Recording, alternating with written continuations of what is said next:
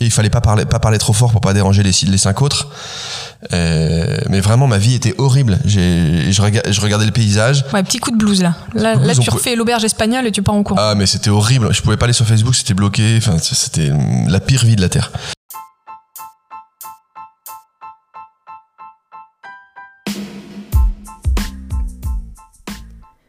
Bienvenue dans la galère, le podcast qui raconte comment les entrepreneurs des plus belles startups se sont débrouillés pendant les tout premiers mois de leur aventure. On parle des galères du début, de la débrouille, des petites astuces pour convaincre les premiers clients et de tous ces détails qui font la différence entre le succès et l'échec d'une startup. Je suis Juliette Testu, partenaire chez Start the Fuck Up, le studio d'innovation qui aide les entrepreneurs et les grands groupes à lancer des startups. Pour en savoir plus, rendez-vous sur www.stfu.pro. Et si vous aimez ce qu'on fait, pensez à vous abonner à la galère pour ne pas rater la sortie du prochain épisode et à nous donner 5 étoiles sur Apple Podcast afin d'aider d'autres personnes à découvrir l'émission. Bonne écoute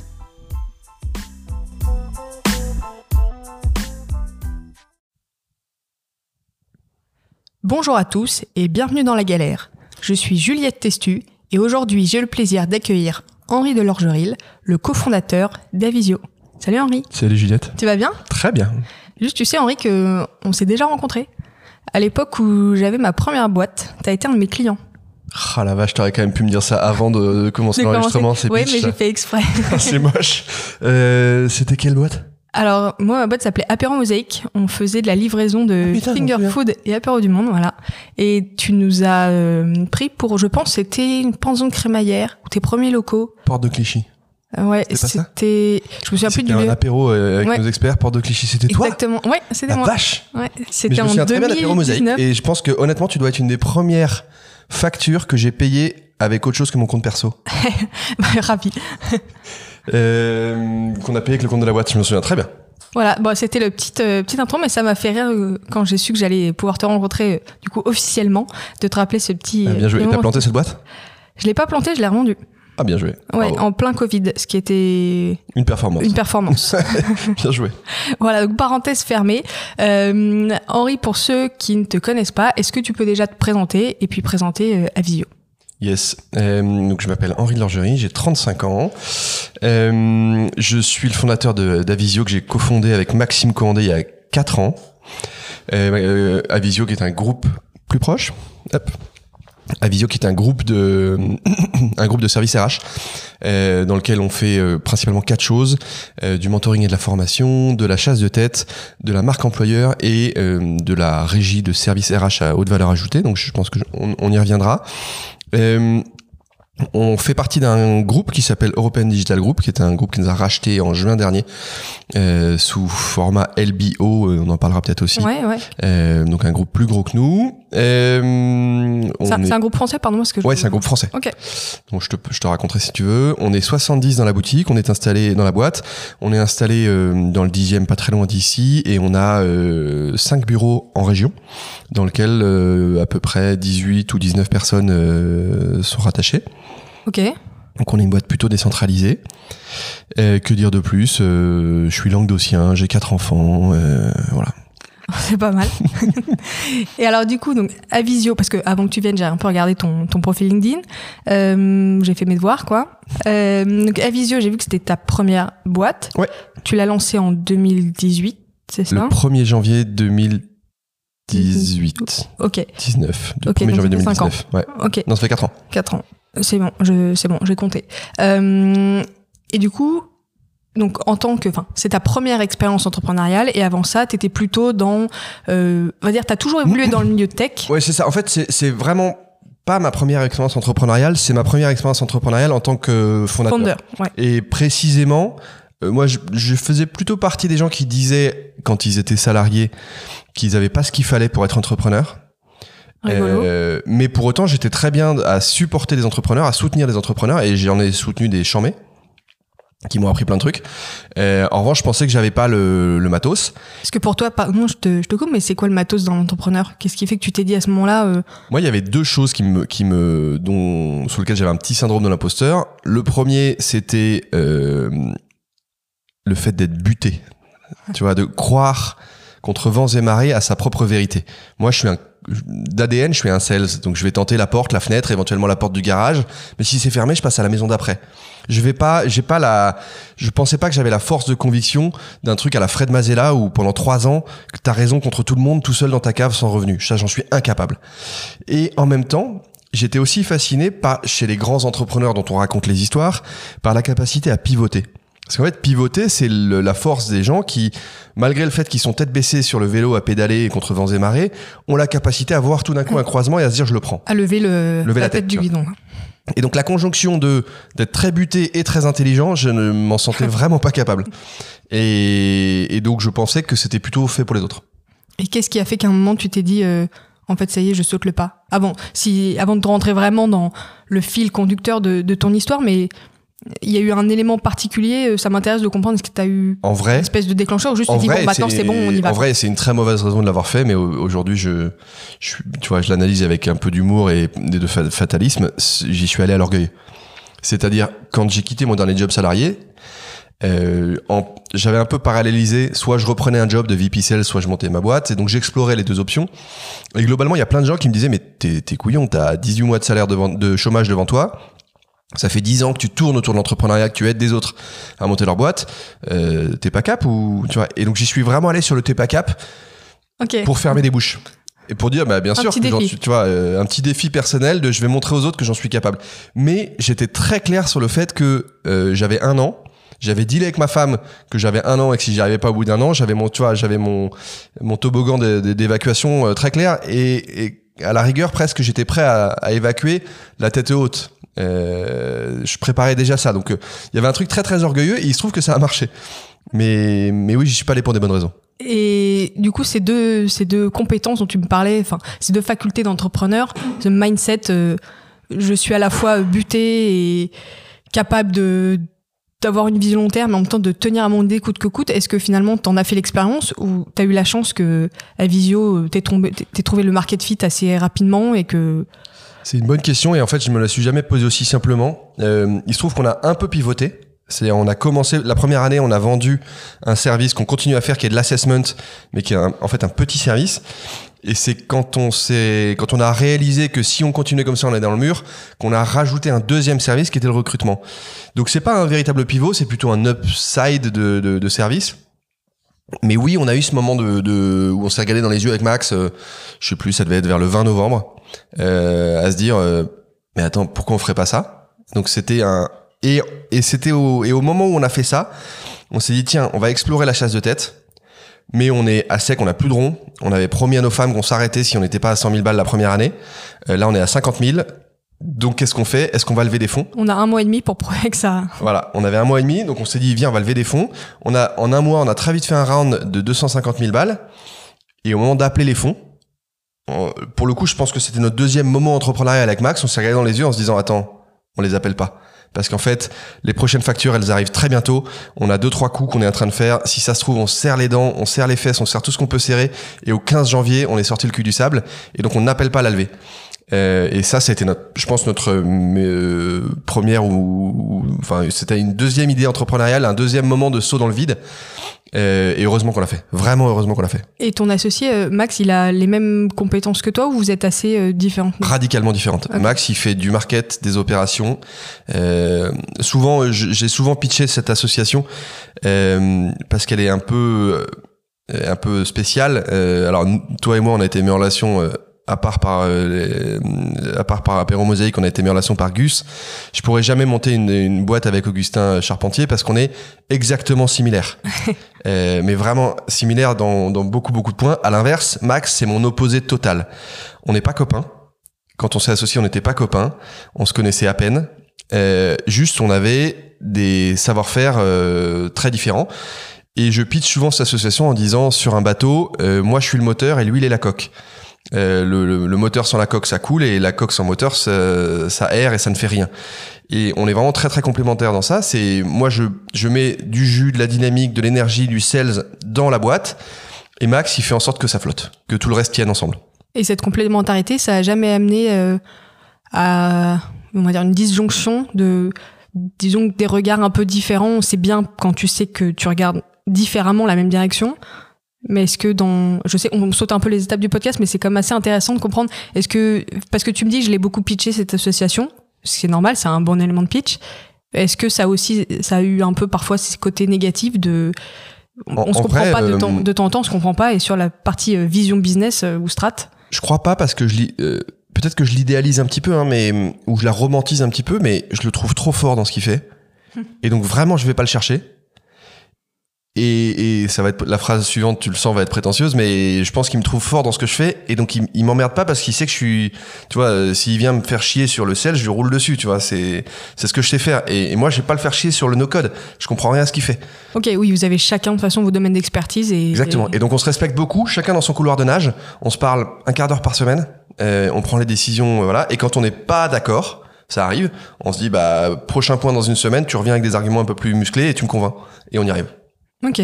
Ok, donc en fait, finalement, c'est aussi une des clés de succès euh, d'Avisio. On parlera de. D'autant plus que euh, je pense qu'il y a- un truc où on a ça ça, ça fait 4 ans mais mais c'est des années de chien tu vois c'est des années qui comptent x7 et donc on commence je pense à avoir grandi un peu autour du même tuteur et donc on s'aperçoit qu'on commence à réfléchir de la même manière Et, euh, on- ça nous est arrivé plusieurs fois dans les dernières semaines de s'apercevoir qu'il y avait un point sur lequel tous les deux on n'imaginait pas du tout on n'était pas du tout d'accord avec une alors je vais prendre un exemple concret il y avait une nomination qu'on aurait pu faire, qu'on nous a sollicité, nos- une de nos salariés qui nous a demandé une nomination euh, en juin dernier.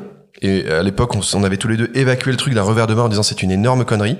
Et six mois plus tard, en fait, on s'est regardé en même temps, on s'est dit tiens c'est marrant cette semaine, j'ai pensé qu'en fait on pourrait la nommer maintenant. Et on avait vraiment eu la décision, le, le- le- le- tu vois, c'est ça fait Le partie même des temps de trucs process. euh, des trucs que tu penses sur ton vélo ou sous ta douche, tu vois, où tu te dis tiens si on faisait ça. Et on l'avait eu à la, à la même minute, tu vois. C'était très très amusant. Il y a six mois, on était évidemment d'accord, et là on est évidemment d'accord sur le fait qu'on avait on avait tort il y a six mois. Ouais, vous- bah, finalement, mais c'est le principe d'une association. Vous fonctionnez comme un couple où au bout d'un moment, tu te connais bien, parfaitement bien, et t'es capable d'anticiper les, on va dire, besoins et problèmes de l'autre alors je vais peut-être te raconter un truc où ma femme va gueuler, mais euh, ça va te faire rire. Ma femme m'avait interdit de m'associer avec une meuf. C'est vrai? Ouais, elle était vraiment vraiment pas chaude. Et et pas tant parce qu'elle avait peur que tu vois qu'il se passe des choses avec cette nana, mais de dire c'est il est évident que tu vas arriver à un niveau de proximité intellectuelle avec ton associé qui à un moment va m'agacer. Euh, tu vois, si t'envoies des WhatsApp à 23h30 depuis la, depuis la chambre commune à ton associé qui est une meuf et que et qu'en plus tu glousses, ça va me gaver.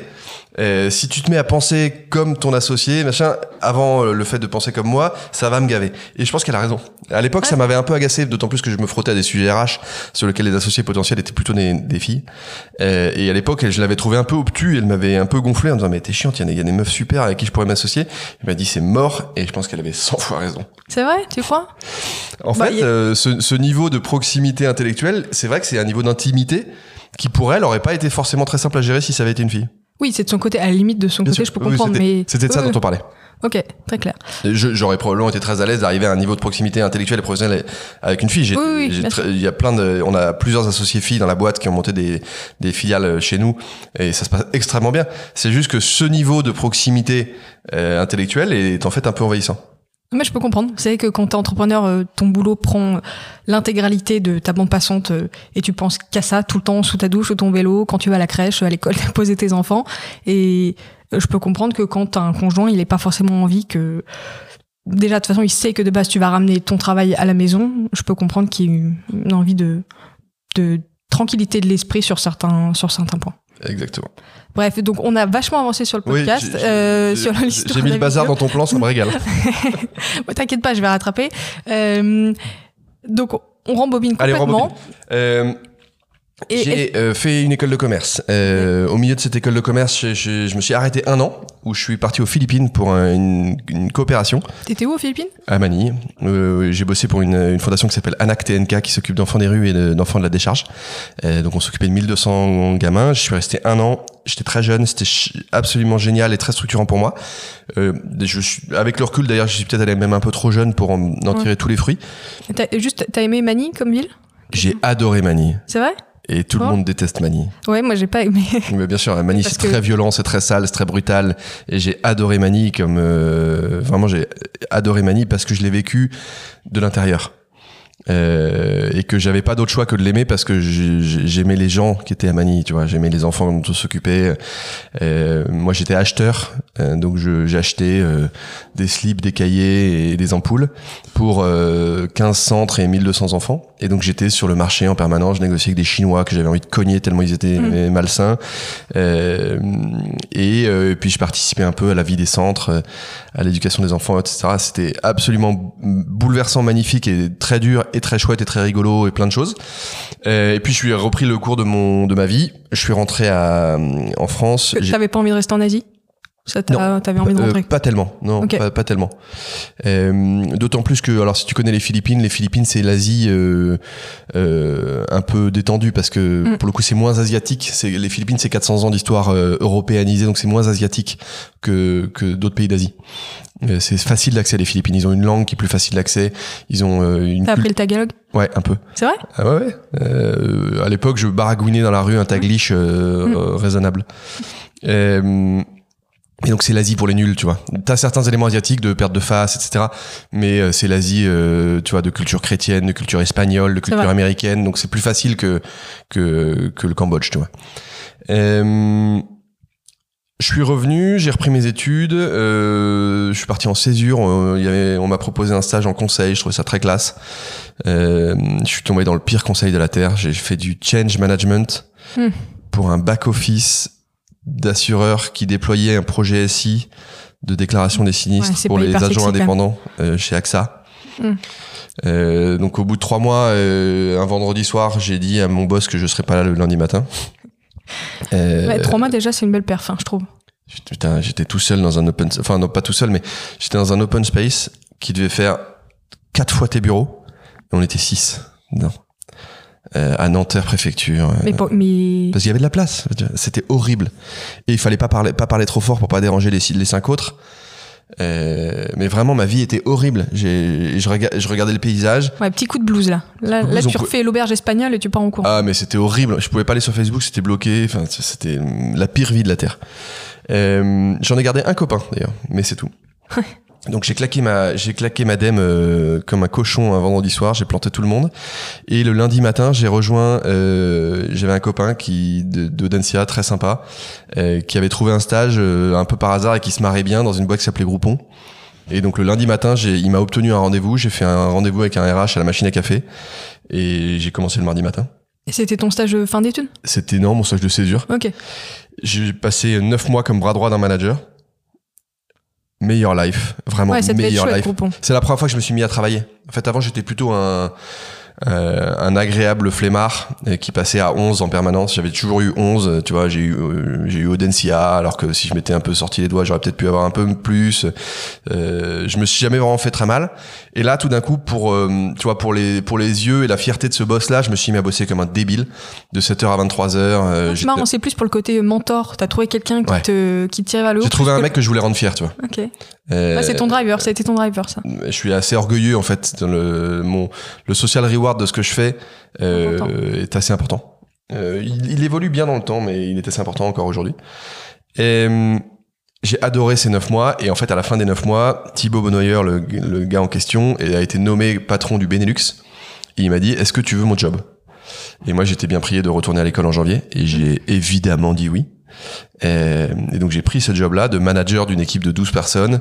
Mais attends, mais t'avais en quoi, CDI? 22 ans? Euh, j'avais 23 ans Ouais, bon, t'es tout jeune, quoi. J'ai un CDI payé 65 000 euros, c'était la folie, c'était la dinguerie. Euh, et j'ai dit à l'école, euh, bah, euh, proposez-moi une solution. Évidemment, ils m'ont dit d'aller me faire voir. Évidemment, je leur ai dit d'aller se faire voir. Et, euh, et j'ai continué ça. euh, donc, j'ai passé 4 ans, un peu plus de 4 ans chez Groupe, presque 5 ans chez Donc Groupon. t'as- jamais fini Audencia Si, et- si, quand même. J'ai Ah. j'ai eu Audencia. Euh, mais du coup, pendant tout ce temps-là, j'étais le lundi à Paris, le mardi, mercredi à Strasbourg, le jeudi à Lyon et le vendredi à Nantes, où j'allais passer en cours le vendredi à Nantes. Et je passais les partiels, je faisais des cours du soir. Enfin, c'était l'arrache. Et j'ai étalé mes, ma dernière année de, de, de, de je l'ai étalé presque sur 3 ans, en fait. Ok. Euh, et j'ai fini par avoir mon diplôme. euh, Bon, qui finalement, une fois ta carrière lancée, me sert pas à grand chose, mais ça aurait été trop dommage de pas l'avoir, tu vois. Euh, on est. Puis je pense que c'était bien aussi pour mon nom, tu vois, pour mon boulard. Ouais. que quelqu'un me ramène que, un peu sur terre. Tu vois, je pensais à euh, Firmin Zocchetto qui a monté euh, Payfit.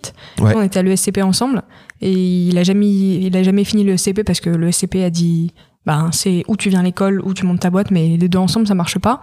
Bah, il a bien fait de pas finir le SCP, tu vois. Et je pense qu'aujourd'hui personne lui en tient vraiment rigueur. Non, c'est vrai. Mais et je comprends vrai, mais- que toi de ton côté, ça peut être un côté aussi. Mais je en fait, si Firmin, si Firmin s'était planté, Bien sûr, l'histoire serait différente. l'histoire serait différente. Donc, euh, et, et je pense que c'est un peu. hum, euh, je, je me souviens de la réaction de mes parents. J'étais encore un peu dépendant de mes parents à l'époque, euh, qui m'ont pas mal soutenu. euh, parce que c'est justement ils avaient vu mon changement en neuf mois au contact de ce patron, ils avaient vu que je m'étais mis à bosser et tout, ils m'ont dit ok vas-y fais-le et tu vois euh, j'ai été con- convoqué, mon père a été convoqué à Nantes par le directeur d'Audencia, j'avais 24 ans, je manageais 18 personnes, euh, je me mariais six mois plus tard et, tu vois, il a été convoqué, euh, la, queue entre les jambes, à Nantes. Il a dû prendre un TGV pour aller se faire engueuler dans le bureau du directeur. Pour moi, c'était quand même très humiliant, euh, mais j'étais assez soutenu par mes parents là-dessus. Et euh, à la tentation de, que j'avais de dire, mais en fait, papa, maman, pourquoi je leur dirais pas d'aller se faire foutre? Ils ont eu d'assez bons arguments de me dire, bah, quand même, calme-toi, passe sous les fourches codines de ce truc-là et finis avec ton diplôme parce que tu sais pas ce qu'il adviendra. Un jour, tu auras peut-être envie de rentrer chez, chez, dans une boîte américaine qui te demandera ton, ton diplôme. Ok, oui, oui. Non, mais si après, finalement, ça peut s'arranger et que t'as réussi à l'avoir, euh, une fine Et donc, je- pour le coup, je pense que si Firmin faisait de la publicité pour le fait de dropper ses études, ça serait une connerie. Oh, je pense pas qu'il en pense, fasse. je pense d'ailleurs pas qu'il le fait, mais. Non, mais ce que je trouvais rigolo, c'est que dans certaines écoles, il y a parfois, euh, sans généraliser bien sûr, mais un manque d'ouverture qui pourrait Ah, permettre ai- à des gens qui se lancent jeunes parce que tu as une opportunité. En fait, j'ai trouvé Audencia très con à l'époque. Ce qui est dommage parce que. Notamment sur la forme, je les ai trouvés très cons et un peu humiliants.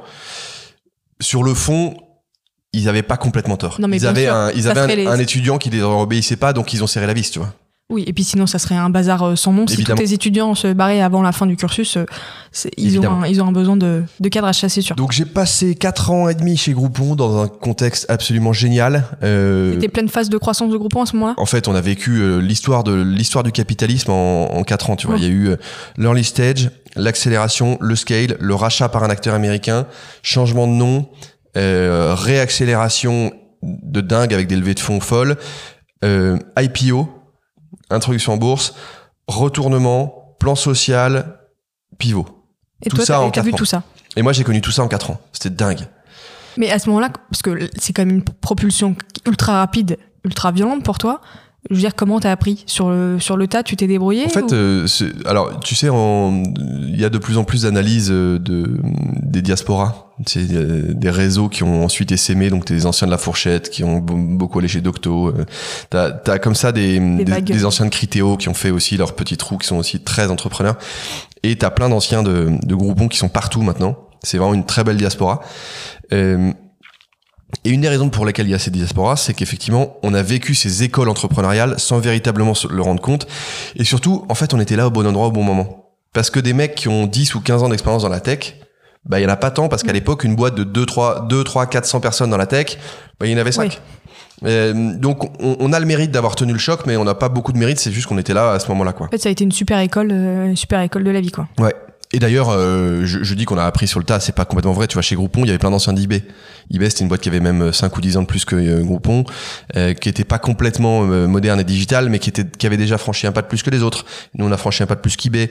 Derrière, euh, il y a, euh, le, le- tu vois, Doctolib a franchi un pas de plus que Groupon. Tu vois, c'est, c'est, c'est, c'est par à coup comme ça. Et pourquoi t'as décidé de partir du groupon alors? C'est le, le changement de le Euh, en fait, social, le pivot J'ai eu trois boss chez Groupon, euh, deux que j'ai adoré et un que j'ai pas beaucoup aimé.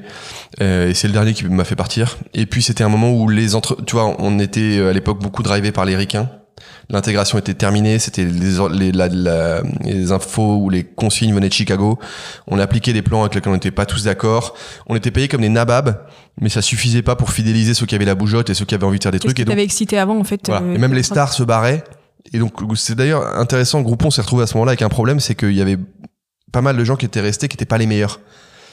Et donc, tu avais une boîte de moyens payés trop cher. Mm. Donc, les gens bougeaient plus du tout. Rigolo comme analyse. ouais. Euh, donc, les, les gens, les, les, les bons, même payés très cher, se barrent parce que, en fait, c'est pas, y a, ça suffira pas à les retenir. un bon, tu le trouves, tu trouves toujours moyen payer retrouves cher ailleurs. moyens payés trop cher, quoi.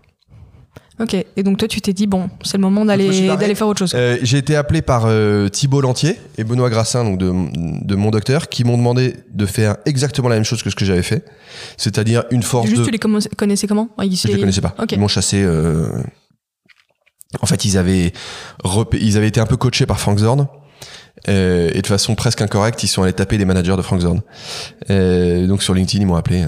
Et euh, ils m'avaient demandé en gros de faire exactement la même chose que ce que j'avais connu chez LinkedIn, c'est-à-dire chez LinkedIn, chez Groupon, c'est-à-dire une force de vente décentralisée, terrain, en porte-à-porte quasiment. Donc j'ai recréé ça chez presque ça chez chez mon docteur, mais cette fois-ci en étant le patron. Euh, je Ça suis- t'a amusé de recommencer? Ah ouais, Ah, j'imagine que c'est différent parce que la taille est c'était pas fou. pareille. Mais euh. c'était fou. Euh, on avait, j'allais dire qu'on avait nos limites, c'est pas vrai. Mais on avait euh, le- d'une part un marché qui accélérait beaucoup plus vite que ce qu'on pensait. On avait en face plusieurs Je veux dire que les, assez les balèzes. médecins étaient en train de se dire la digitalisation c'est un tournant qu'il faut fait, prendre. Ils ont assez vite compris Ouais. que fallait. C'est allé plus vite que le. Alors, nous, on était baqués par Lagardère, c'était du corporate venture. Euh, et le plan, on l'a fait beaucoup beaucoup plus vite que ce qu'on avait vendu à Lagardère. Il se trouve que du coup, on demandait beaucoup plus de ronds à Lagardère que ce qu'on pensait. Et Lagardère a mis un peu de temps à réagir, ce qui a permis que Doctolib se détache en partie. Mais euh, mais c'était vraiment Wild Wild West quoi. Euh, on avait tout à faire. Le marché était infini, gigantesque. En face, on avait des mecs trop forts euh, qui mettaient, qui avaient trois fois nos trois fois nos revenus, enfin trois fois nos, nos capacités à, à déployer du, du, du blé quoi. Et quand je mettais un mec à Dijon, ils en mettaient trois. C'était la folie. Doctolib, c'était des tueurs. Ils étaient super forts. Ils, ils étaient meilleurs que nous sur plein de, plein d'aspects. Ouais, là c'était une vraie guerre. euh, Ah mais t'as jamais vu un truc pareil. Et puis il y avait plein de boîtes qui ont disparu depuis. T'avais euh, So Local qui avait une équipe Ouais. pas mal. T'avais euh, Keldog qui avait une équipe un peu un peu en dessous mais mais pas inintéressante. C'était la guerre. Donc euh, en fait t'es reparti en disant bon je relève les manches et là on y va quoi. Et sauf que j'étais le boss en fait. Au lieu d'être un, Ouais. un grouillot, j'étais. Mais t'es pas allé sur le terrain jamais? Ah si si. euh, T'as fait les pour le tournées coup, pour euh, voir aussi tournées, comment- Bien sûr. Euh, et, et et puis à l'époque j'étais ce genre de manager qui de temps en temps a la un peu l'ambition de enfin ou en tout cas la tentation de d'aller fermer des gueules tu vois quand ça discute un peu tu dis ok bougez pas les gars tu tu vas sur le terrain tu signes point et derrière tu dis qu'est-ce tu vois qui parle encore? Donc ça c'est assez rigolo à faire et j'ai toujours gardé ce truc là d'être en capacité de faire des hero deals euh, pour poser ta légitimité. Ce dont j'avais pas spécialement besoin parce que personne m'emmerdait vraiment. Mais de temps en temps ça ça réaligne un peu tu vois ça remonte un peu la, la bonne direction. Mais t'as aimé cette partie euh, management à ce moment de ta vie? Ça a Ouais, été. alors à vraiment à l'époque, d'une part j'ai adoré ça parce qu'il y a un côté euh, stratégie d'organisation. Là j'en mets trois, là j'en mets deux, là je mets un middle manager. euh, tu vois, c'était, on jouait au risque, tu vois. Euh, donc ça c'était génial et en même temps j'avais une énergie folle pour manager. Pour manager mes middle managers, pour recruter des middle managers, c'est comme ça que j'ai, euh, tu vois, j'ai, euh, recruté euh, Gus comme sales, puis il est placé très vite manager, puis il a recruté son équipe, puis on l'a fait passer en flying, flying formateur et des, des Gus, il y en a eu plein. Ouais. Euh, Ouais, c'était une belle école de vente aussi. Ouais, c'était génial. euh, on était en plus très très soudés. Euh, parce que parce que la vie était dure. Mm. c'était un côté un peu on a fait la prépa quoi. Euh, la vie était rude euh, les mecs de Docto étaient bons le marché était dur on, on avait beaucoup de turnover de nos sales parce qu'on les envoyait faire du porte à porte à, Ouais, à les Sablons et donc c'était un massacre. T'avais du mal à recruter et à fidéliser les sales? On n'avait pas de mal à recruter on avait du mal à, à fidéliser. Tous les six mois, ça en fait, repart. quand t'es, quand t'es, j'en sais rien, à Clermont, tu veux ouvrir Clermont, bah t'as tous les mecs de l'ESC Clermont qui voient une annonce job en start-up, ils postulent tous, donc c'est facile recruter. En revanche, ça, ça reste du suicide d'envoyer des bac plus 5 faire du porte-à-porte. Euh, donc il y avait de la casse euh, à un niveau incroyable, ce qui a d'ailleurs nourri pas mal mes réflexions ensuite chez Avisio. Et donc on a on a vécu une guerre, tu vois. Et donc ces middle managers de de de groupe de pas de mon docteur sont aussi devenus pour moi un réseau super, et une diaspora top. Euh, T'en as aujourd'hui plein qui ont monté des boîtes. T'es resté en contact avec beaucoup? Bien sûr, évidemment. Euh, t'en as plein qui ont monté des boîtes, t'en as plein qui ont fait des trucs top. Et, euh, et encore aujourd'hui, euh, même si ça fait longtemps qu'on s'est plus appelé, il y a plein de gens. Euh, récemment, je voulais, je voulais, je, je cherchais à joindre la DRH d'Ecovadis. euh, ben, j'ai trouvé. Est-ce qu'il n'y a pas un ancien de mon docteur qui traîne? Boum, j'ai trouvé. Et elle a fait le go between. En fait, t'es un LinkedIn à toi tout seul, quoi. je suis pas un LinkedIn à moi tout seul, mais j'utilise beaucoup LinkedIn euh, au risque d'agacer plein de gens. Mais et je suis un, je suis vraiment un homme de réseau. J'adore le réseau. Mais c'est vraiment, qu'est-ce qui, qu'est-ce qui te plaît dans le réseau? C'est le fait de dire je connais du monde ou c'est le contact humain de dire les gens me. Enfin, tu vois, il y a un côté orgueil, c'est toi qui disais j'ai un petit côté Ouais. orgueil, c'est dire Il y a un truc je de le connais. social reward de dire, bah, de name dropper un peu, de dire, euh, évidemment, je connais tout le monde. Enfin, tu vois, tu veux rentrer là, laisse-moi faire. Donc ça, c'est un truc de, de, mec qui était pas forcément le gars le plus populaire au collège. Tu vois, moi, je connaissais pas trop les meufs. Donc, euh, j'étais dans des écoles de mecs et tout. J'étais pas un mec très populaire au collège. Et donc, je pense qu'il y a un peu de revanche de ça. Et, et puis, il y a aussi euh, le, le simple plaisir de connecter des gens. Pour le coup, je, je, mon père est un homme de réseau. euh, J'aime ça et j'aime ce truc de même gratuitement de dire attends mais tu connais machin, euh, prenez un café et, et de et de laisser les choses partir.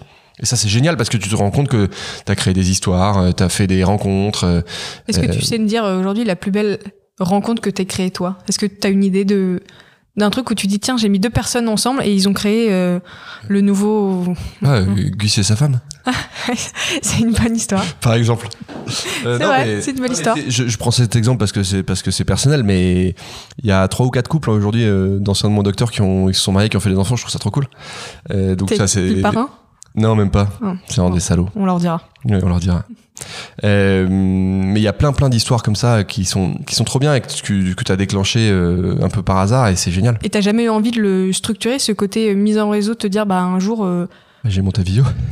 Ouais, mais ça, ça, ça, je suis d'accord, mais d'un truc où tu dis, j'en fais, euh, parce que à Visio, on en reparlera, mais l'objectif c'est c'est de la mise en relation euh, dans un but RH, on va dire, Ouais. mais un truc de juste je connecte sans but euh, financier. C'est le cas en fait, c'est ce qu'on fait chez Avisio. Ok, Le le fuel intéressant. de, le fuel de ce qu'on fait chez Avisio, c'est euh, l'animation d'un réseau et la gratuité. Ce qui, Ok. se, ce qui se voit pas chez Avisio. Donc, l'intégralité de nos business units sont fuelés ou nourris par un réseau de managers. On anime aujourd'hui un réseau qui est assez discret. où On a 850 managers dans des boîtes de la tech française qu'on anime au quotidien. Nous, on a une équipe de quatre personnes full time pour animer ce réseau qui organise des déj, des petits déj, des mises en relation, euh, des, des points de suivi de carrière, euh, des webinars, énormément de choses. On vraiment on les connaît très bien et je crois qu'on peut dire aujourd'hui qu'ils nous aiment. Et tout ça est totalement gratuit.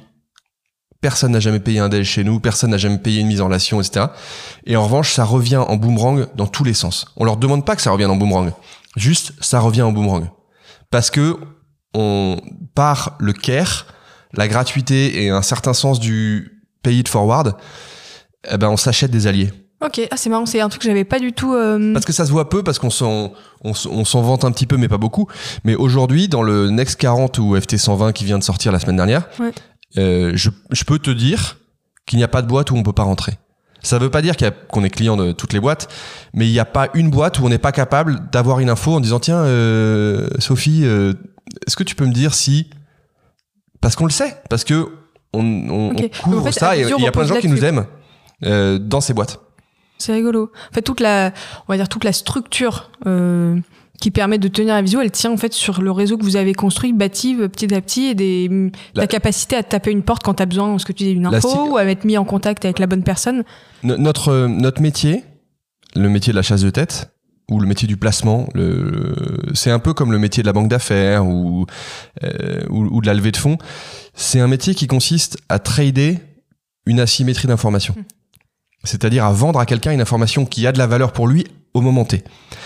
Euh, si je te dis que euh, euh, j'en sais rien, de- ton, ton directeur commercial est sur le marché, elle a une valeur folle pour toi pour essayer de le retenir, mais elle a aussi une valeur folle pour ton concurrent.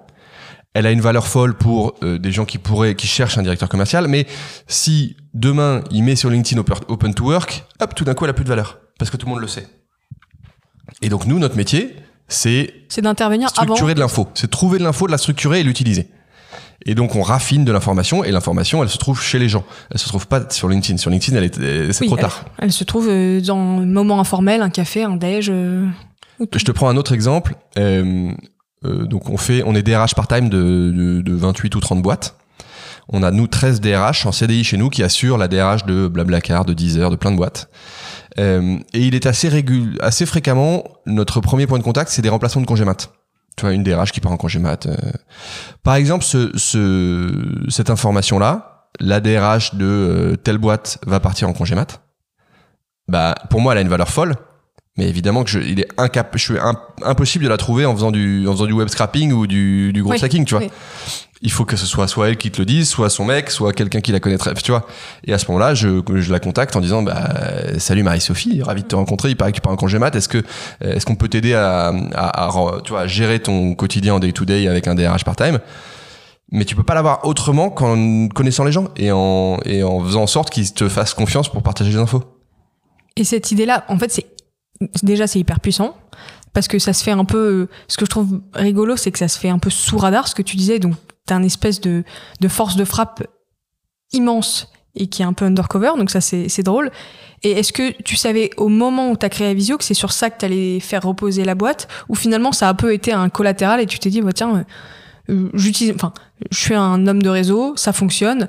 Tiens, il se trouve que par hasard euh, pour Avisio ça a fait sens ou c'est dès le départ, tu t'es dit de toute façon, c'est là-dessus qu'il faut que ça tienne. Et... Tu sais, il y a, y a, plein de gens qui te racontent leur stratégie. En fait, c'est pas des, ils te racontent une histoire, mais ils ont jamais eu la stratégie euh, upfront.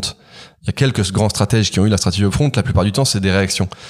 Euh, oui, c'est une opportunité qui C'est une opportunité et après tu le réexpliques en disant j'ai toujours voulu faire ça, Mhm. n'importe quoi. Euh, mais ça a été la même chose pour moi. Moi j'ai créé plusieurs fois des réseaux. J'ai créé un, un, Slack de Dirco qui vit encore cinq ans après. J'ai créé, j'anime un groupe de business angel. J'adore créer des réseaux. Tu vois, j'ai même des, des, tout petits groupes. Euh, j'ai un, un, tout petit groupe WhatsApp des Audois de la tech française, des mecs Mhm. qui viennent de l'Aude. Euh, bah ça sert à rien aujourd'hui. Peut-être qu'un jour, euh, on montera un parti politique pour euh, devenir, j'en sais rien, député de l'Aude et je, rappellerai ces mecs. J'en sais rien. C'est juste que il y a un, une notion de pay it forward et de lâcher prise, d'accepter que ce que tu fais en connectant des réseaux gratuitement, peut-être ça reviendra, peut-être ça reviendra pas. Il y a, a d'ailleurs plein de gens ingrats. Tu vois, il y a des gens que tu mets en relation ou à qui tu fais un feedback ou à qui tu prends une demiheure pour euh, donner leur, ton avis sur leurs produits, etc. Et en fait, tu t'aperçois deux ou trois ans plus tard qu'ils t'ont jamais fait de follow-up, que tu sais pas ce qu'ils sont devenus. Et tu t'en fous. Il faut accepter qu'on s'en fout, c'est pas très grave. Parce que pour un qui a été un tout petit peu ingrat et qui a même pas remercié, il y en a dix qui ont renvoyé l'ascenseur, qui ont été sympas, euh, et tu... à qui, pour qui t'as eu un impact. Et est-ce que tu crois que ça, le fait d'être, parce que c'est vraiment intéressant ce point-là, le fait d'être un homme de réseau, tu crois que c'est inné chez toi? Ou c'est quelque chose que t'as acquis par tes expériences, par ce que t'as vu ou, ou est-ce Enfin, est-ce qu'on est homme de réseau ou est-ce que c'est quelque chose que tu peux travailler? J'imagine que la réponse est ouais. un peu sur les deux, évidemment, mais euh, en fait, il y a un truc très injuste, c'est qu'il y a un truc d'éducation qui est euh, c'est c'est un unfair advantage que je mesure vraiment et que j'aimerais transmettre à mes enfants, c'est que une très bonne éducation te permet d'adapter ton niveau à tes interlocuteurs, d'adapter ton niveau d'interaction. Euh, moi, j'ai grandi dans le sud, euh, j'ai grandi dans une PME familiale agricole, et donc je suis très à l'aise. Euh, c'est pas de la forfanterie, c'est vrai. Je suis très à l'aise avec les ouvriers agricoles. Et, et en même temps, euh, tu vois, je, tu, tu, vois mon nom, euh, mon éducation, etc. Je suis aussi très à l'aise avec une marquise, quoi. et donc de la marquise jusqu'à l'ouvrier agricole, je suis très à l'aise. J'ai les codes, j'aime les gens, et donc ça, c'est un unfair advantage qui fait que j'ai pas besoin de faire d'efforts pour m'adapter à mon interlocuteur et évoluer dans tous les milieux. Tu me lâches dans n'importe quel milieu, je vais flotter, je vais pas couler. Donc ça, c'est inné et c'est pas grâce à moi. En revanche, ce qui est acquis, c'est le fait de l'organiser, de sortir de son confort, d'aller faire des bouffes, d'aller à des soirées. Et ça demande du temps, en fait. C'est l'implication. Ça demande du temps, de l'orga, euh, euh, du focus, de l'écoute, euh, des échecs, du temps passé, le fait de rallumer son PC le soir pour envoyer un mail. Ouais, ça demande du boulot. Et alors, c'est une question qui est un peu hors Mais, mais c'est du boulot très plaisant pour moi parce que c'est pas. Oui, si tu le fais pas en je, disant, je, oh là là, il faut, il faut que je le fasse, ça fait partie de. J'adore ça. Au quotidien et c'est pas une contrainte, quoi. Bien sûr que non. Et tout à l'heure, tu me disais, oui, euh, je poste pas mal sur LinkedIn et parfois je fais un peu de. Je suis. Euh, comment dirais-je Tu mets pas tout, toujours tout le monde d'accord. T'as un petit côté un peu. Ouais, un peu provoque, clivant. quoi. Clivoque, ouais. voilà, c'est ça. Et ça, ça fait partie du. de cette espèce de personal branding euh, et en même temps qui m'aime me suit donc j'ai mon réseau euh, Henri je mets les gens en contact mais parce que tu m'aimes parce que j'ai une personnalité ou juste c'est toi t'es comme ça et dans la dans fait, la vie t'as aussi ce même euh... il se trouve que j'ai j'ai pas mal pris confiance en moi sur LinkedIn parce que j'aurais jamais osé écrire ce que j'écris maintenant, faire des vannes, chambrer, ouvrir ma gueule il y a, il y a cinq ans. Aujourd'hui, c'est une force, c'est aussi un peu une faiblesse. Je sais qu'il y a des gens qui m'aiment pas. Euh, je préférerais qu'ils m'aiment d'ailleurs. Et j'aime pas qu'on m'aime pas. Mm. Euh, mais c'est comme ça parce qu'un jour j'ai dit un truc qu'il fallait pas dire. J'ai j'ai dû faire un truc qu'il fallait pas faire. C'est rarement sciemment parce que je suis un gentil garçon. J'ai un côté très boy scout, euh, tu vois. Euh, Mais quand on, tu vois, quand on est un éléphant dans un, un magasin de porcelaine, on casse trois trucs, tu vois. Donc je suis un peu un éléphant, dans un- mais c'est pas vraiment un tone of voice euh, stratégiquement pensé. Ok. Euh, Je me suis jamais posé avec ma CEO CMO en disant, euh, Tiens, maintenant, je vais faire des euh, posts Maintenant, un tu vas peu. devenir un connard, tu vois. C'est pas vrai. Euh, j'ai une liberté de ton que j'apprécie. J'ai des envies de dire des trucs. Euh, mais je me, tu vois, je, parfois je le fais pas.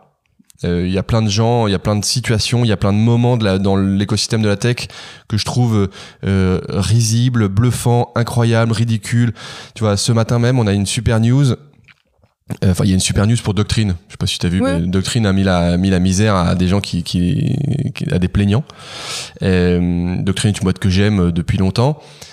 Euh, je pourrais claironner et faire un gros post, mais en fait, je vais même pas le faire parce que je, je sais que ça me, tu vois, si j'ouvre trop ma gueule, ça peut mettre le fondateur de, de Doctrine un peu en, Oui, un tu peu sais en- mesurer en tes porte-à-faux. Donc, je fais pas n'importe quoi et je suis pas un, complètement un, un franc-tireur sur LinkedIn. Mais ce qui est marrant, c'est que dans le côté euh, je veux que tout le monde m'aime, LinkedIn, c'est à l'antipode de ce je veux que tout le monde m'aime parce que c'est une plateforme où tu peux mettre ton commentaire euh, acerbe à n'importe quel euh, post. Disons que tu cherches aussi un peu à, Bah. tu prends le risque de récolter des feedbacks qui sont des Oui, commentaires qui sont euh, pas oui, agréables. Lin- LinkedIn, mais- est, LinkedIn est clivant parce que notamment il y a plein de gens sur LinkedIn qui qui qui, qui ont une fausse, tu vois, qui pour qui c'est faux, tu vois. On sait que c'est faux et il y a un côté Instagram professionnel Complètement. de dire la vie est belle, etc. On sait que c'est faux et parfois je dis des trucs qui sont plus beaux que ce qu'ils ne sont, etc. Bon, ok. En revanche, euh, tout le monde est sous son vrai nom. C'est vrai. Et ça, C'est quand même génial, c'est que euh, un, un blaireau qui vient t'insulter en commentaire, en fait tout le monde voit qu'il est un blaireau. Mais il s'appelle pas Chacha du 28. Euh, il s'appelle Jean-Bernard Cadier, tu vois. Et donc on sait qui c'est, on sait qui est sa boîte. Et en fait, le poids de ça, bah, fait que je pense que les gens se tempèrent un peu. Et c'est pas mal. C'est vrai. Non, mais ça, c'est vrai, par contre. C'est que ce que tu dis, en tout cas, est lié à ton nom, donc tu peux pas non Et plus te permettre et de de dire fait- n'importe quoi. Même toi, euh, qui est beaucoup plus policé que moi, y a des, je suis persuadé qu'il y a des moments où tu lis un post de quelqu'un et tu te dis mais quel connard et tu vas pas, tu vas pas l'écrire parce que euh, tu vois il y y a ta boîte. J'aimerais bien me souvenir si je me suis déjà dit ça sur un de tes posts. tiens. Je sais pas. Sur un de mes posts Ouais. J'espère que oui. Enfin, tu vois, je dis, j'en Je poste suffisamment pour qu'il y ait je moments où tu dis, mais que je la lise tous et que je me dise, tiens, est-ce que là, quand même. euh, je te dis. non, mais quel connard ou quel blaireau ou que, tu vois, il y a des moments où tu dis, mais euh, tu- pourquoi tu dis ça? Je suis pas du tout d'accord avec toi. Et sur Facebook ou, Twi- ou Twitter, il y aurait des, évidemment des dizaines de chachas du 38 qui m'insulteraient. Il y a peu, il y a peu de gens qui m'insultent sur, euh, vraiment peu de gens qui m'insultent sur LinkedIn. Ok. Je pense qu'il y a plein de gens qui n'en pensent pas moins. Et j'ai découvert d'ailleurs récemment qu'il y a quelqu'un qui m'a bloqué. C'est la première fois que je, Ah. je vois que quelqu'un m'a bloqué. Tu peux le savoir, tu peux le voir sur LinkedIn? Bah, en fait, tu peux pas, c'est compliqué, mais tu tu peux, quand quelqu'un te bloque, tu peux même pas le chercher. Il n'existe Ah. pas pour toi. Non. Et récemment, un de mes sales m'a dit, tiens, tu peux, on peut rentrer dans cette boîte. Et j'ai dit, bah, attends, je vais voir qui est le, qui est le DG, est-ce que je le connais et tout. Et j'ai dit, mais en fait, il n'existe pas. Il est pas sur les, et en fait, j'ai réalisé que juste, il m'avait bloqué parce que, et j'ai compris plus tard qu'il m'aime pas parce que j'ai dit un truc qui l'a, qui l'a saoulé. Rigolo. Euh, Et du coup, ça t'a jamais porté préjudice, ça, pour Avisio? Si. ça, ça, ça a pu Si, parfois te faire louper des... il y a- y a quatre ou cinq boîtes que j'ai très bien identifiées où je sais que je rentrerai pas parce que j'ai froissé quelqu'un. Bon. Mais pour autant, il y en a 40, 50, 60 où je suis rentré parce que euh, certains euh, m'ont trouvé intéressant, m'ont trouvé rigolo, euh, sont, ont été confrontés à, la- à- à- au nom d'Avisio par mes posts, etc. Donc, t'as des gens qui disent Ah, mais oui, mais Avisio, euh, vous êtes un peu connu ou vous faites un peu de bruit. Oui, parce que tu, je tu m'as vu 200 fois dans ton fil d'actualité Ouais. parce que j'ai posté 200 fois. Et ça, du coup, ça me permet de faire un, un assez bon pont sur le début d'Avisio quand tu t'es lancé. Est-ce que finalement ça a été assez facile pour toi de trouver tes premiers clients parce que tu avais déjà acquis un certain réseau euh, et du coup la boîte tu l'as lancée en disant parce que on en parlait tout à l'heure il y a eu un petit moment de pivot parce que tu t'es trompé mais ça ça finalement neuf mois pour faire un pivot ça me paraît relativement court tu perds Ouais. pas euh, tu te casses pas trop les dents une fois que tu trouves le bon pivot c'est-à-dire que tu dis ok j'ai vraiment identifié le vrai problème sur mon marché voilà la solution que je mets en face est-ce qu'à partir de ce moment-là tu peux dire la voie était ouverte pour vous et et c'est un long chemin qui s'est ouvert et entre tes connaissances euh, du monde sales plus ton réseau qui est même assez fort et qui Ouais. te suit En fait, il y a eu deux choses euh, faciles. Enfin, j'ai fait deux choses. D'abord, j'ai appelé mes copains. Ce qui est en général un Euh, bon tu vois, Aldric ouais. Aimier de Climb euh, a été mon bêta-testeur sur toutes les offres que j'ai sorties. Systématiquement, le premier acheteur, Aldric Aimier chez Climb. Donc c'est un, c'est un copain, tu vois, je l'appelle et je dis tiens, tu peux pas tester ça? Il me dit ouais, vas-y, mais tu me le fais pas trop cher, mais ok, je teste. Et je te fais des vrais feedbacks. Et, et des, des Aldric il est honnête quoi il est hyper honnête. Et des Aldric Aimier, euh, j'ai la chance d'en avoir quelques-uns dans, dans, dans, dans ma cartouchière, tu vois. Et le deuxième et le truc, c'est que j'ai- j'ai toujours, on s'est toujours énormément appuyé sur du content. On est très à cheval sur le content marketing. Je crois pouvoir dire qu'on n'est pas trop mauvais. Surtout, on fait les choses avec peu de moyens, mais on les fait bien. Et la première démarche de content que j'ai faite, c'était à l'époque euh, des bureaux euh, Port de Clichy. Euh, j'ai pris l'appareil photo de ma femme, j'ai acheté un trépied et un micro zoom, euh, et je suis allé voir euh, 12 euh, patrons de boîte. Et je leur ai posé un micro et j'ai fait une espèce d'interview. comment tu recrutes chez euh, Conto, Cheers, etc. Il n'y a pas un moment où le mot le nom d'Avisio a été, cité. Il parlait pas d'Avisio, il y avait juste un petit logo Avisio en bas. Mais globalement, j'avais pas de produit à l'époque, j'avais pas d'offre, j'avais rien.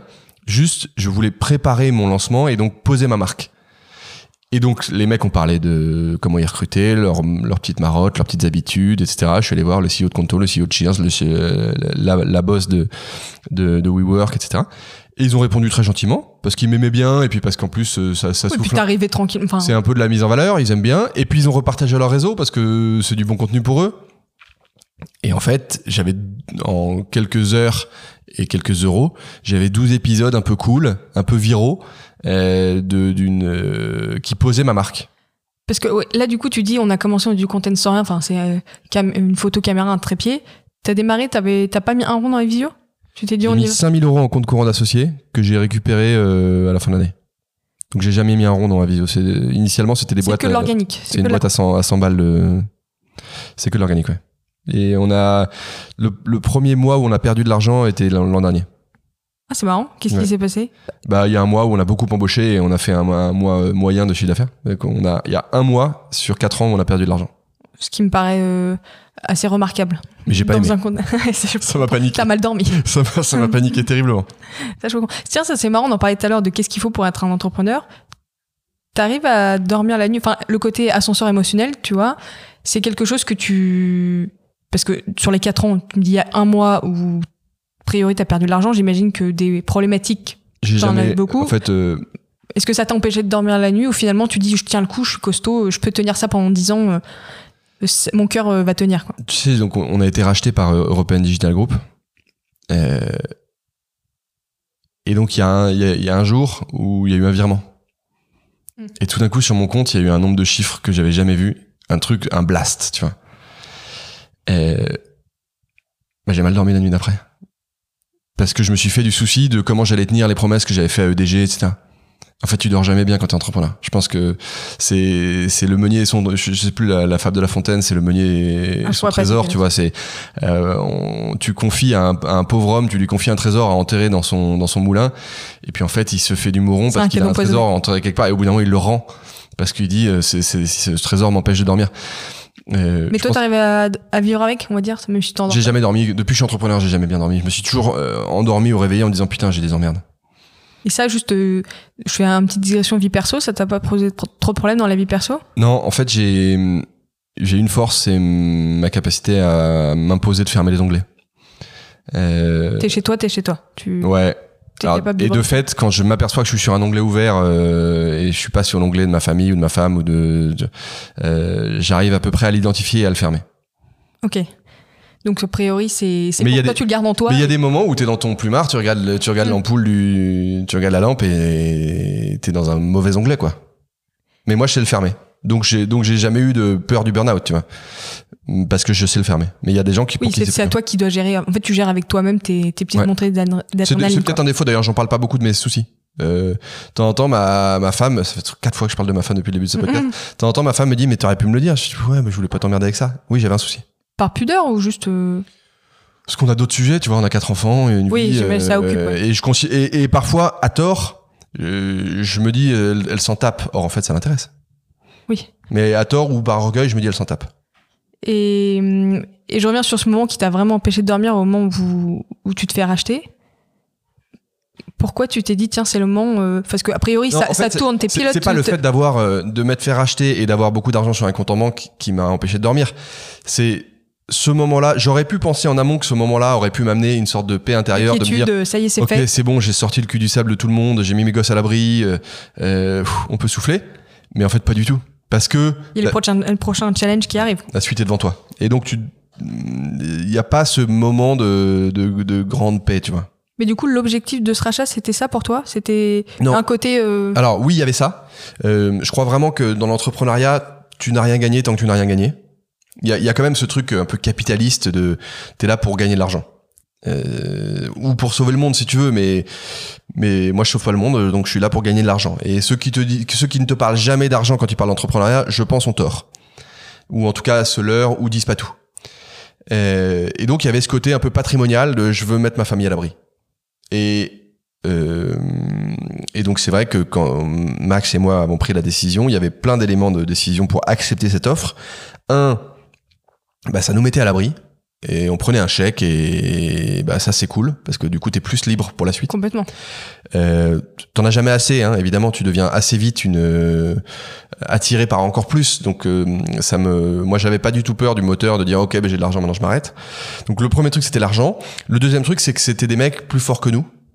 Et c'était EDG, c'est des, c'est des gars balèzes derrière. Il y a le fonds Montefiore. C'est des gars qui savent nous amener un jour à faire une IPO. Or tout seul avec nos petits bras, on se fait pas confiance pour euh, pour être aussi fort que ça, euh, aussi loin que ça. Ils ont aussi une partie conseil. Ils vous conseillent en plus de la partie financière. Bah, c'est- ils sont là en plus. C'est vraiment une, guilde d'entrepreneurs. Ok.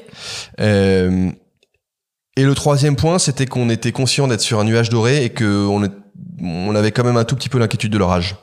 Et, le, et de fait, leur âge est arrivé sur notre marché. Ouais, vous avez été touché vous euh, là début, ouais. enfin septembre octobre. euh, Bah, même euh, avant, en fait, euh, en, sur l'année 2022, donc nous, si tu dois euh, synthétiser, on a une, une- un business conseil et un business euh, recrutement. Sur le business recrutement, on a fait flat sur toute l'année. Parce qu'en fait, en mai, on a perdu toutes nos vaches à lait. Les gros comptes qui nous recrutaient beaucoup avec nous, les Encore Store, les Sunday, les Gorillas, les Flink, etc., se sont arrêtés net. Et du coup, nous, on a perdu, en- selon mon évaluation, entre 1,2 million et 1,5 million de chiffre d'affaires embarqué.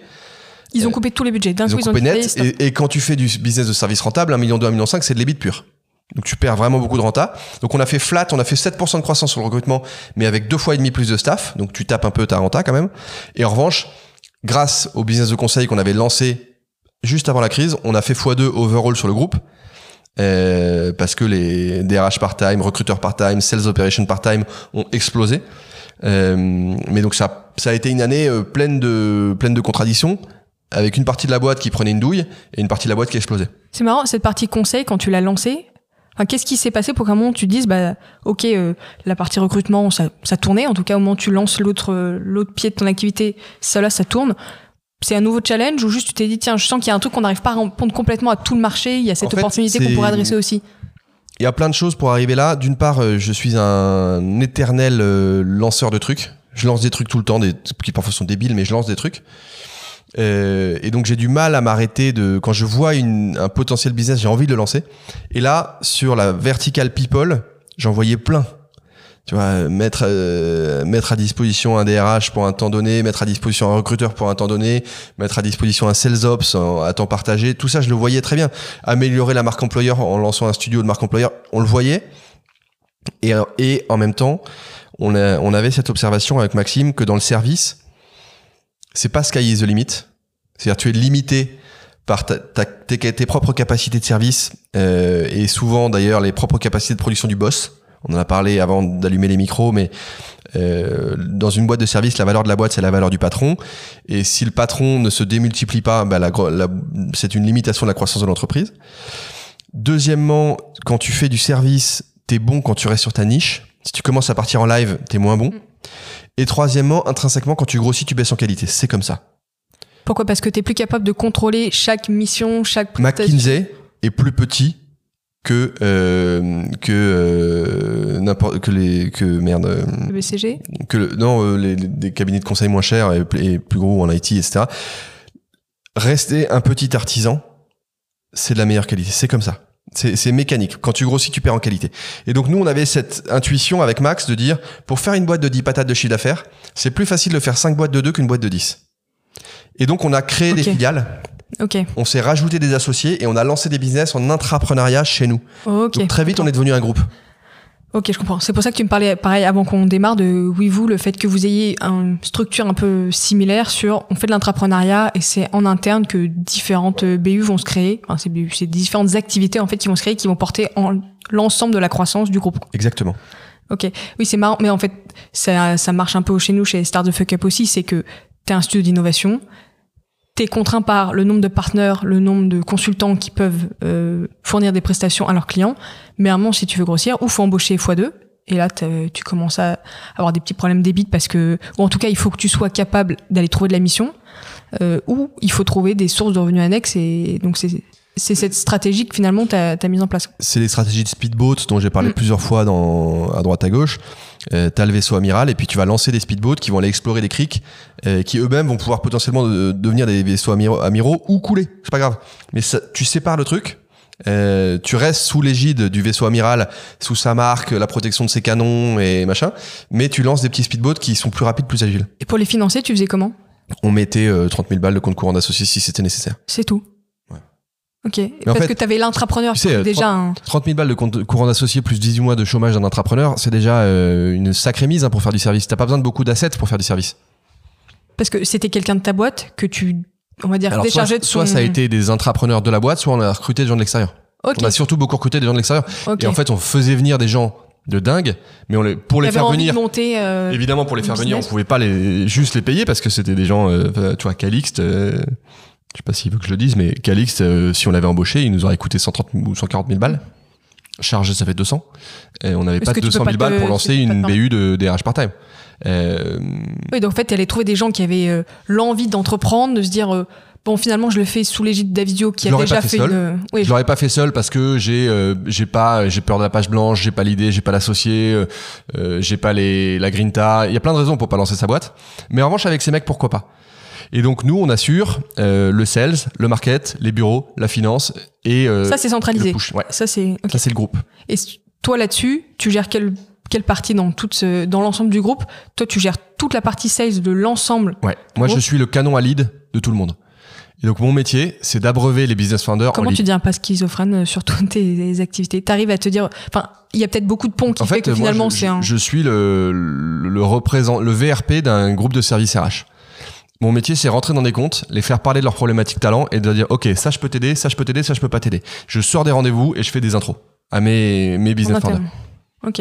Et aujourd'hui, tu sais dire laquelle de tes activités, enfin, tu sais sûrement, mais est-ce que tu peux nous dire laquelle de tes activités est celle sur laquelle euh, tu dis là, il y a vraiment, là, on a touché le vrai potentiel. Celle-là, elle va croître plus vite, plus facilement que les autres? Bah, de fait, les, les, les business de régie sont incroyables parce que. Euh... Qu'est-ce que tu appelles exactement Alors, les business, de régie, c'est euh, Avisio in résidence.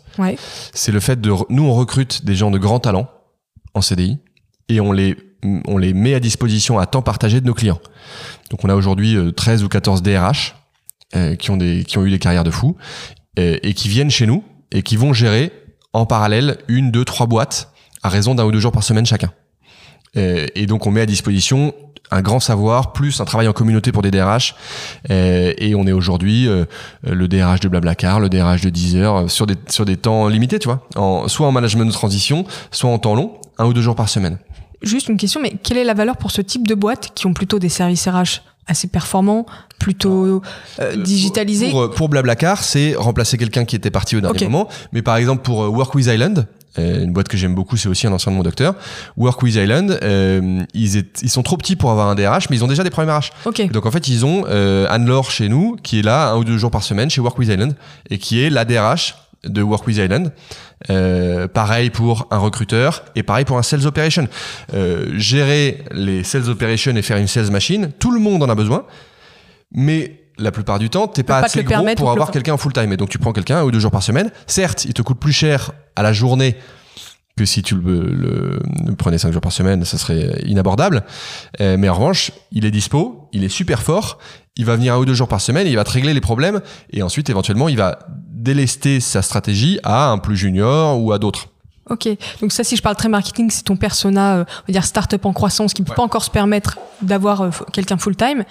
Et est-ce que la logique peut aussi s'étirer sur un grand groupe Bien sûr. on parlait d'accès tout à l'heure, qui se dit, tiens, je sens que le monde du RH bouge, je vois bien que je suis plus à la page ou que on pourrait faire mieux. Est-ce que là aussi, ça vaut le coup de mettre un, Alors, une partie conseil en fait, on, intervient en DRH, euh, on intervient sur quatre typologies, quatre moments. Le premier moment, je t'en ai parlé, c'est les congés maths. Donc ça, c'est du management de transition. Euh, on vient six mois, euh, on met les choses au carré. Enfin, on, met, on, on change pas grand chose. En fait, on fait le boulot. On fait le boulot et on s'assure que quand euh, la maman ou le papa revient de congé mat, euh, eh bien, il retrouve les choses comme il l'espérait. Le. Personne lui a savonné la planche, personne n'a tout pété, les choses ont été faites, le run a été fait, etc. Le deuxième euh, moment d'intervention sont des projets. Une élection de CSE, un déploiement de, de SIRH où on intervient.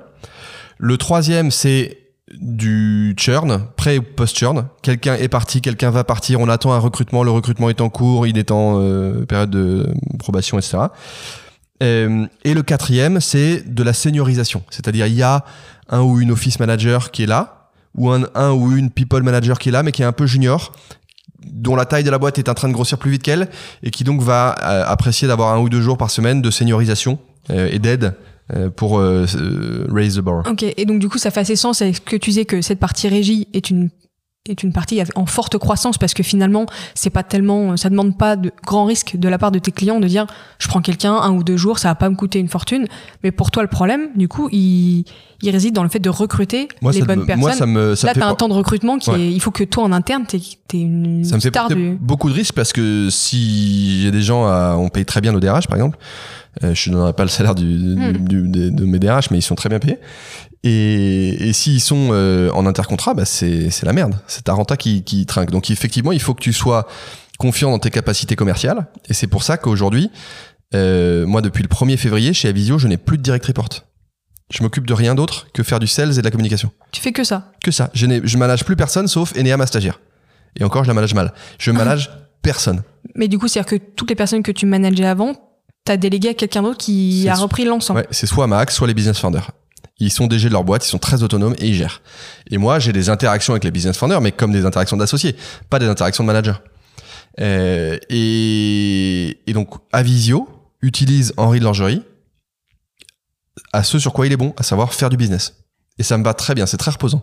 mais t'as pas euh, un département sales en plus? T'es le seul représentant de la partie euh, sales ou Pour t'as l'instant, je suis le seul. Ouais. Et en fait, Ok. euh, moi, j'ouvre des portes. Je m'a- je m'appuie aussi sur un réseau d'apporteurs d'affaires, sur des partenaires, sur plein de gens, sur des fonds, etc. Donc, j'ouvre des portes et je fais jouer derrière moi les business founders qui closent les deals. Ok, ok. Et du coup, bah là, on commence à, à parler un peu de la suite d'Avisio euh, en termes d'objectifs de stratégie de croissance.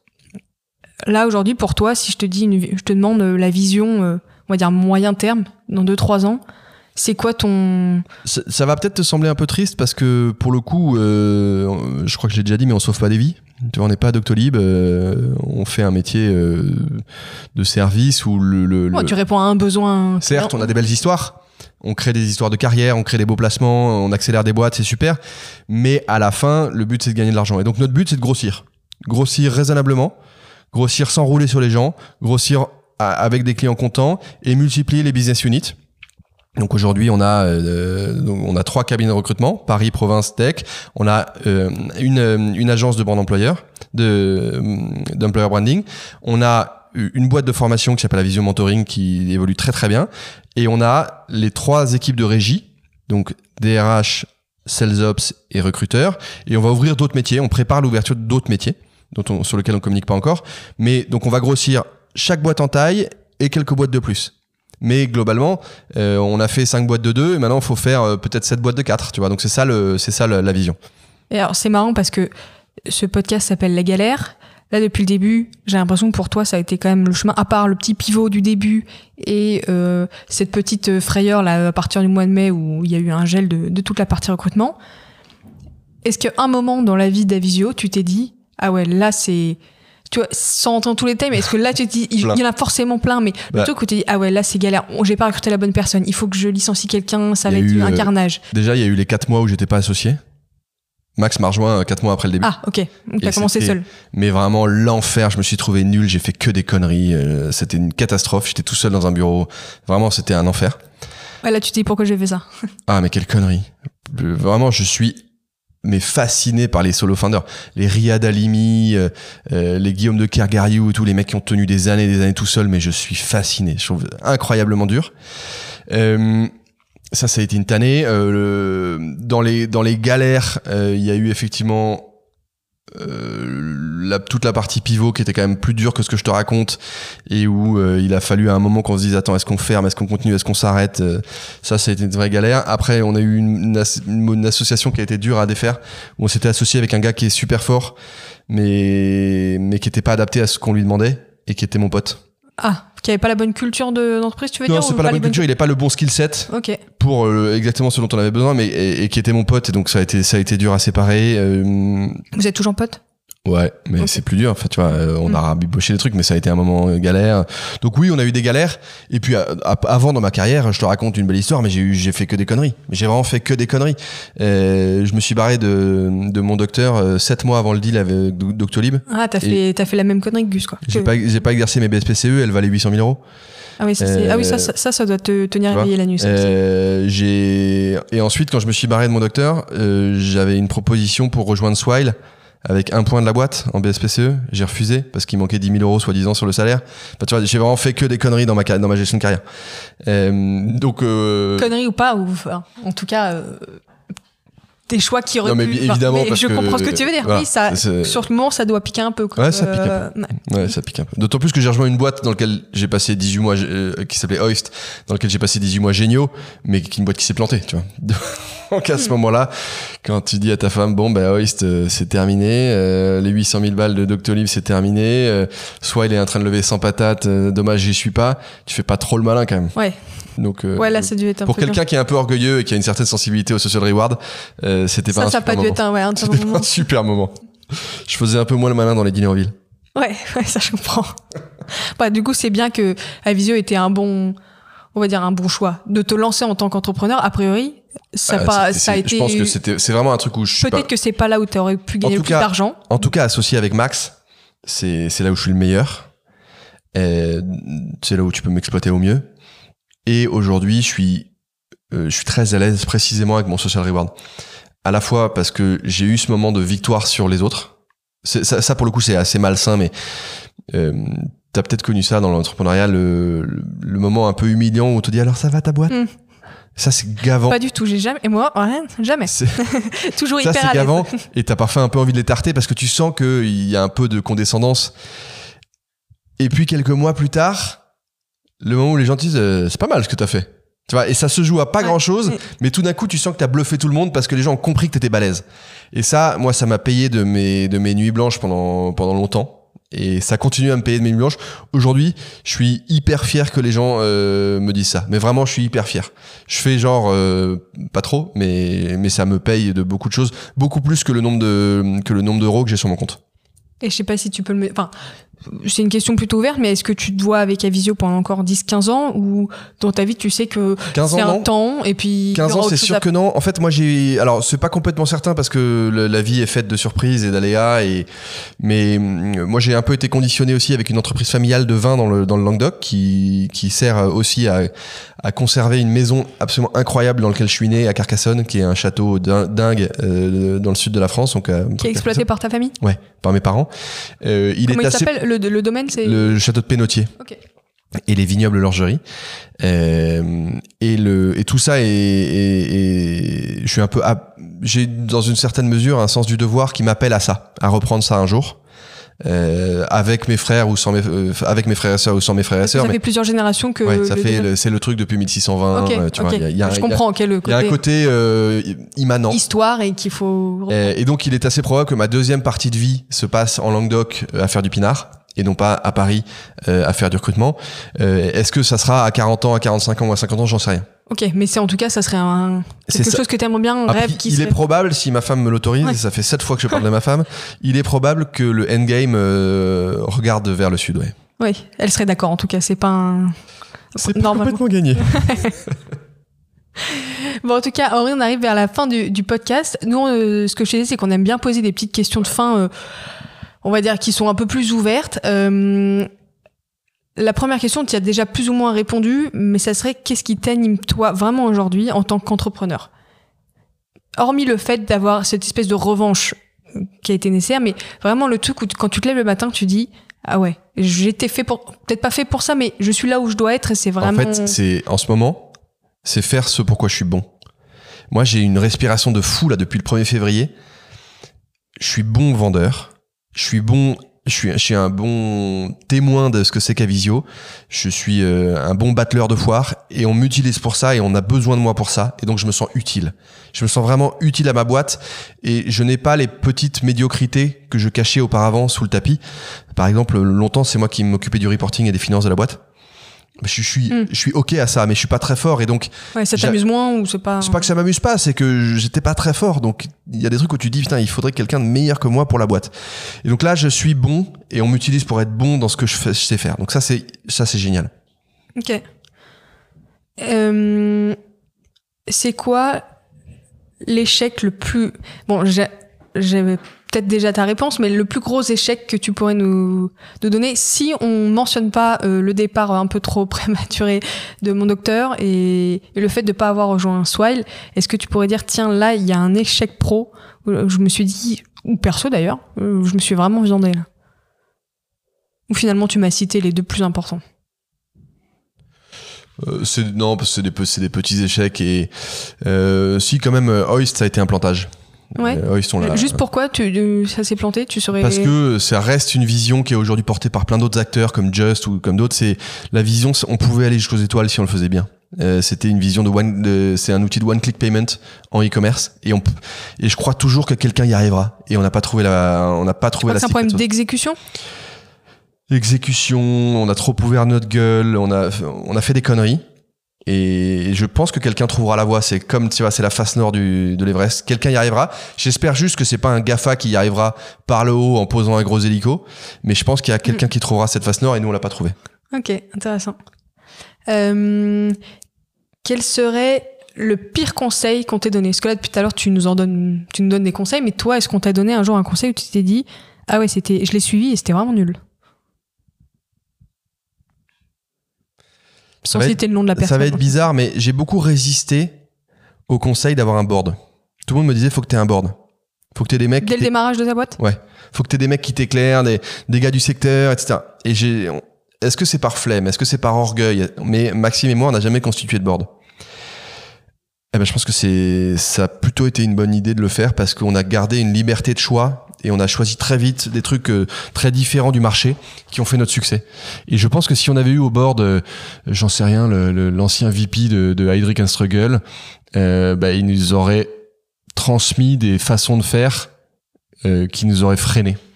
Donc, euh, on n'a pas eu de board. C'est peut-être une connerie, mais je suis pas, pas sûr que c'était pas une connerie. Ouais, Finalement, pour toi, ça t'a permis de garder euh, les mains libres et d'avoir ta propre façon de penser et de euh, pas être freiné. Alors aujourd'hui, aujourd'hui qu'on est qu'on a des boss avec euh, European Digital Group et qu'on fait du management report, etc. On y trouve un vrai intérêt. Ouais, c'est une bonne question. Ça, C'est- on ça y te... trouve un vrai intérêt de structure. On faisait jamais de slide, on faisait jamais de bilan mensuel, etc. Maintenant qu'on doit le faire parce qu'on a promis de le faire, de fait, on s'aperçoit que c'est d'une certaine utilité. Mais dans les années de build, on allait tellement vite et on faisait des choix tellement rapides, etc. que je- ça, je suis pas sûr que ça En aurait. même temps, il y a un temps pour tout. Peut-être que les quatre premières années de ta boîte, il faut aller vite et puis tester, être agile et changer le modèle. Et puis à un moment, il faut penser à structuration, consolidation et, et mettre un peu plus de slides euh, dans sa vie. Un peu moins de, un peu moins de LinkedIn et un peu plus de slide. Ouais, c'est ça. Euh, est-ce que alors la dernière question que j'aurais, c'est est-ce que tu as toi un conseil que tu pourrais donner aux gens qui nous écoutent, ceux qui veulent, euh, parce qu'une partie de notre auditoire, c'est des entrepreneurs qui sont qui montent une boîte, qui sont en phase de lancement de leur projet. Est-ce que tu aurais un conseil à ce phase de démarrage d'une activité, quelque chose qui pourrait vraiment euh, les aider, les éclairer dans leur parcours, Un jour après l'autre. C'est, c'est, un- c'est vraiment dans la pensée, dans l'exécution, tu veux dire? Tout, tout le temps, un jour après l'autre. Parce que l'entrepreneuriat, pour le coup, c'est, c'est, pas dur. C'est un pas après l'autre. Mais à la fin, tu te retrouves quand même en haut de, le- en haut de l'Everest ou en haut de ta colline, tu vois. Quel que soit ce à quoi tu sois, tu seras appelé. On n'est pas tous euh, Jean-Charles Chamelian ou, ou, Mm. ou Stanley Château, mais on montera pas tous en haut de l'Everest. Mais en revanche, chacun a monté sa colline. Euh, et quelle que soit la taille de ta colline, vue du bas, elle est, c'est, c'est énorme. Ouais, ça elle fait peut peur. faire peur. Et vu du haut, tu te dis wow, je suis monté. Mais en fait, quelle que soit la taille de ta colline, c'était des pas. Et les pas, c'est un jour après l'autre, et faut les dédramatiser. Tout le monde sait faire un pas. Tu sais ce qu'il y a à faire pour monter une boîte. Euh, oui, il faut euh, trouver un nom, mais c'est un pas. Oui, il faut créer une landing page, c'est un pas. Oui, il faut appeler le premier client, c'est deux pas. C'est- un pas après l'autre et il faut pas voir le truc comme étant, mais non, je suis pas capable de courir 40 km de marathon. Ok, donc ce que je veux dire, c'est qu'il faut avoir la vision à peu près globale, en tout cas, de à peu près là où tu veux aller. Et, et tu, ensuite, et tu pas prendras, commencer à te en fait, tu faire peur prendras, avant de. tu es, tu as ce qu'il faut dans ta, dans ta tête, dans ton cerveau, pour prendre les, bons, les bonnes décisions en temps et en heure. Mais tu n'as pas besoin de les prendre maintenant.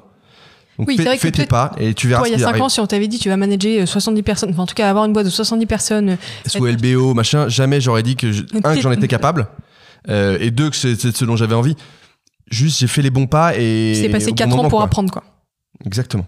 Ok. Euh, on arrive au bout de cet épisode. Qu'est-ce qu'on peut te souhaiter pour la suite? Si tu pouvais faire un vœu. Il y a quelque chose que je dis beaucoup à mes, aux gens qu'on en- qu'on- qui nous rejoignent chez Avisio. Je, je suis, tu sais, euh, je crois pas que qui que ce soit euh, de notre génération euh, passe 10 ans dans une boîte, donc les gens se barrent des boîtes au bout de 3 ou 5 ans, et c'est très bien. Si la boîte est pas géniale, c'est 2 ans. Si la boîte est géniale, c'est 5 ans, c'est super. Euh, Je, je, suis fier ou je serai fier quand les gens se barrent d'Avisio, qu'ils puissent se, se retourner sur les années qu'ils ont passées chez nous en disant c'était des belles années. C'était des belles années pro, mais c'était aussi des belles années perso. Euh, je crois pas beaucoup au Chinese Wall entre la vie pro et la vie perso. Je pense que c'est plutôt une illusion. On peut pas être malheureux chez soi et, et heureux au boulot et inversement. Et donc, j'aimerais que les gens qui partent de chez Avisio sachent analyser leurs années en se disant c'était chouette. On a appris des choses, mais en même temps, on a euh, eu le contexte qui permettait de, faire nos vies perso, de, j'en sais rien, d'avoir des gosses, euh, d'acheter une baraque à Agnières, de, d'acheter un chien, euh, de faire mes projets, quoi, de préparer un tour du monde. euh, et, et ça, c'est rendu possible par un- un- une globalité de management et d'accompagnement où on s'occupe bien des gens et où on fait en sorte que tout aille bien. Euh, c'est pas du c'est pas du, du- du- de la maternité ou du biberonnage. Euh, Les, c'est des- les gens sont des grandes personnes, mais nous on a une responsabilité sociale et morale vis-à-vis de nos salariés, euh, qui gagnent bien leur vie, qu'ils aient pas peur de demain, qu'ils aient pas peur de perdre leur job, qu'on vire pas les gens de, tu vois, qu'on fasse des choix business qui fassent qu'on ne soit pas obligé de faire des plans sociaux. Et, et ce que tu peux me souhaiter, c'est ça, c'est qu'il y ait- que personne ne se barre d'Avisio en disant ça, c'est des années de merde. Ok, bah écoute, euh, c'est un beau mot de la fin. Euh, J'ai fini avec le, avec le mot merde. C'est pas, tu, vois, tu peux pas me laisser finir comme ça. oui, voilà. Mais non, mais si, si effectivement les gens peuvent se barrer de ma boîte, un, pour aller monter leur propre boîte, et deux, en se disant que c'était des belles années, je serais super fier. Trop bien. Bah écoute, euh, merci Henri d'être venu sur ce podcast. Merci à C'était toi. un plaisir de t'avoir reçu. Et puis merci euh, à tous de nous écouter toujours plus nombreux. J'espère que cet épisode vous aura plu et je vous dis à bientôt pour un nouvel épisode de La Galère.